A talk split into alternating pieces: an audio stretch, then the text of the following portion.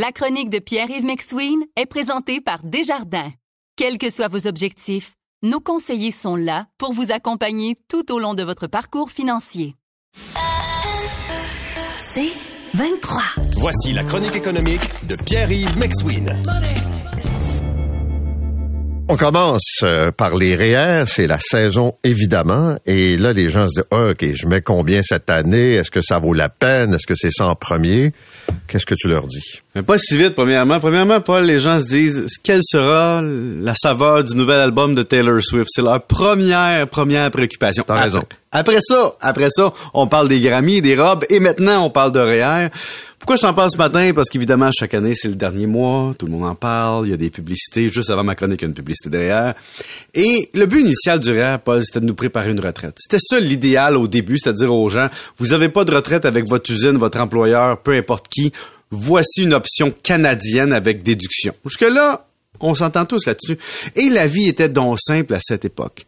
Malheureusement, aujourd'hui, c'est plus compliqué que ça. Et au-delà du marketing bancaire, de dire, oh, on veut gérer votre argent pour les 30 prochaines années, il y a aussi vos questions personnelles. Ma première, première question quand les gens me disent, est-ce que je devrais cotiser cette année à Montréal? L'année est difficile, tu sais. À Montréal, je dis, est-ce que vous avez des enfants? C'est la première, première question parce que si tu as des enfants, puis que tu as un revenu familial qui est quand même dans la moyenne, tu as une grande question à te poser parce que notre gouvernement canadien est quand même une drôle de bébite. Il dit dans le fond, plus tu cotises à ton REER, plus je vais t'envoyer d'allocations canadiennes pour enfants. Monsieur Legault dit, attends une minute, nous autres aussi, là, plus vous cotisez à votre REER, plus on vous envoie de l'allocation famille. Euh, c'est vrai.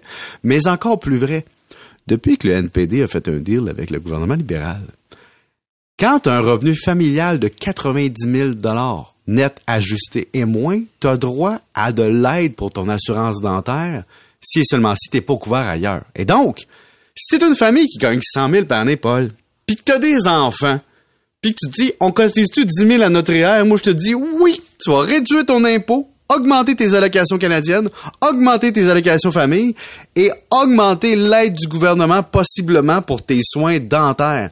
Ce qui fait en sorte que ton TMEI, hein, ton taux effectif marginal d'impôt, devient très, très intéressant à ce niveau-là. Et donc, il y a cette notion-là qu'il faut pas oublier.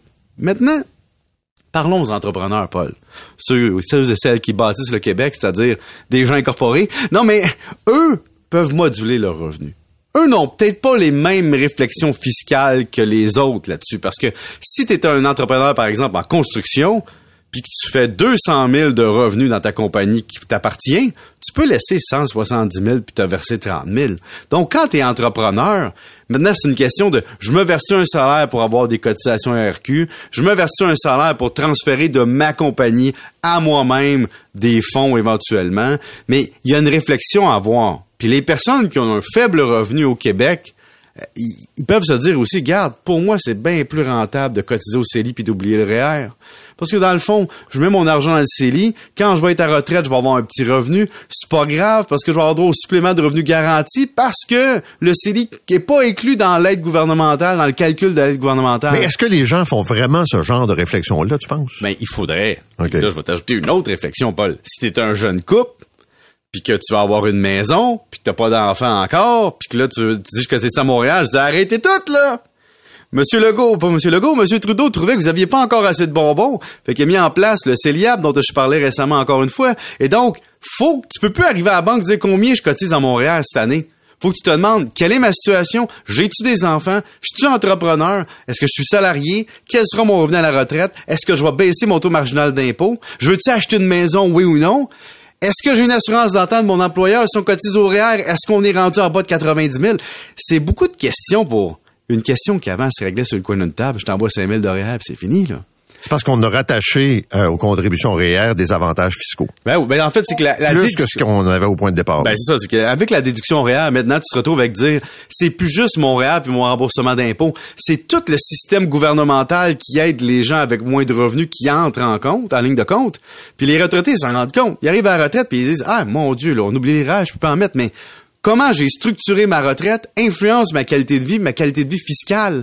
Donc, avoir trop de REER à retraite et moins de revenus ailleurs dans un CELI, une maison ou ailleurs, ça te permet moins de moduler ta- tes types de revenus puis jouer avec la fiscalité. Donc, à partir de 40 ans, si vous m'entendez présentement, est-ce que vous avez pensé à la fiscalité de votre retraite?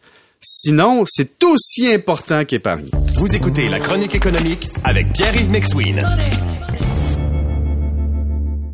Je veux aider ma fille Oui. à acheter ma maison. Pour vrai, tu veux faire ça, Paul? Non, c'est un auditeur qui m'a, c'est un auditeur qui m'a dit ça. C'est une auditrice parce qu'elle me dit, dans le fond, je veux vendre ma maison à ma fille. C'est ce qui est sous-entendu dans la question.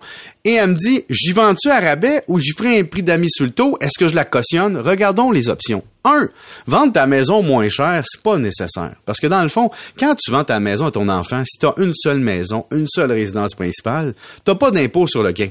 Donc, tu peux lui vendre plein prix, puis lui donner la mise de fonds en échange, dans le fond. Tu sais, tu lui vends 600 et non pas 400, mais tu lui vends 600, mais tu dis, garde ma fille, je te donne 200 000 pour ta mise de fonds. Ça revient au même, puis tu as fait la transaction à la juste valeur marchande, t'es pas challengé par aucune autorité, puis tout va bien. Deuxième situation, la dame me dit, ouais, mais je pourrais lui prêter ma maison, dans le fond, lui prêter le prêt, puis faire ça à 3% pendant 2-3 ans pour l'aider à se partir. Je dis, madame, si vous faites ça, dans le fond, là, c'est votre fille qui est la créancière. Si vous êtes la créancière, c'est elle qui vous doit de l'argent. C'est sûr que peut-être que vu que c'est sa mère, la créancière, va peut-être être en retard ses paiements.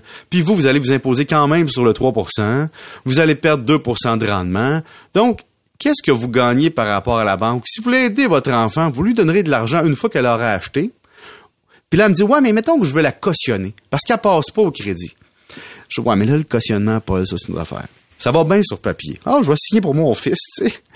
Le problème, si ton fils paye pas, la maison est pas à toi, puis c'est toi qui es responsable de la dette. Tu sais jamais comment ton enfant peut partir sur une dérape avec un nouvel amour, lâcher sa job ou virer fou. Donc moi je dis, quand vous faites une transaction avec votre enfant, faites-la finale. Puis si vous voulez lui donner de l'argent, donnez-y tout de suite. Faut pas étaler ça dans le temps. On sait C'est pas ça. comment ça peut virer. Exact. Puis vous-même, vous pouvez perdre la boule puis plus comprendre qu'il y a une dette envers vous, hein.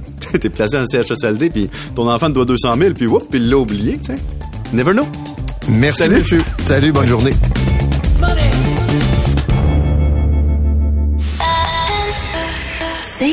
23.